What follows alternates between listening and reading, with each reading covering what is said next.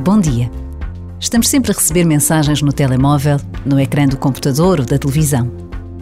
Recebemos mensagens por causa de uma nova campanha de vendas, de uma festa de aniversário, de um compromisso profissional.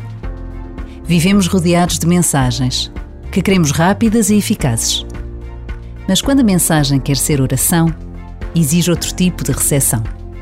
Quando a proposta é um momento de encontro com Deus, um minuto de súplica ou de gratidão, precisamos daquela pausa que nos coloca perante o mistério de uma presença que atravessa o tempo, o mundo, a humanidade.